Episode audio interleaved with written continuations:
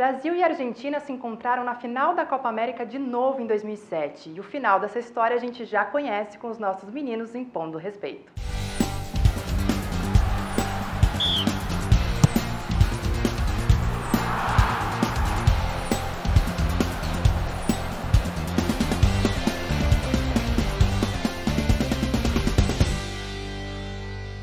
Mesmo já tendo participado de 13 continentais, é a primeira vez que a Venezuela cedia uma Copa América. Aliás, era o único país da Comembol que ainda não tinha recebido o torneio.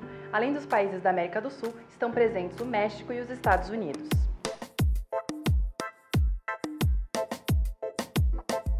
A seleção da Argentina estava incrível no campeonato, 100% de aproveitamento até a final, uma das melhores seleções que os hermanos já tiveram, com nomes como Roberto Ayala, Javier Zanetti, Hernan Crespo, Carlos Teves, Mascherano, Cambiasso, Messi e muitos outros grandes astros.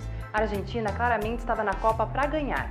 Por outro lado, o Brasil não tinha grandes nomes, mas trazia também algumas promessas e não estava para brincadeira.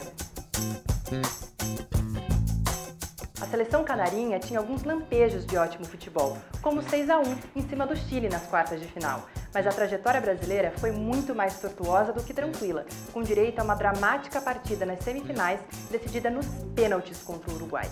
Já os hermanos conseguiram impor a superioridade de seu elenco durante todo o torneio. Passaram no mata-mata sem nenhum esforço por Peru e México.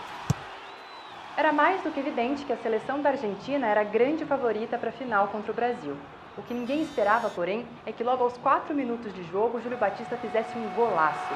A partir daí, a partida ficou bastante disputada, com grandes chances dos dois lados, mas valeu a pressão dos brasileiros, que fez o zagueiro argentino Ayala acertar o próprio gol, aumentando a nossa vantagem. Os hermanos tentaram, mas aos 25 do segundo tempo, Daniel Alves fechou a conta. O Brasil, além de trazer o oitavo título, manteve a fila da Argentina, de naquela época 14 anos, e que atualmente se estende para 26 sem um título continental.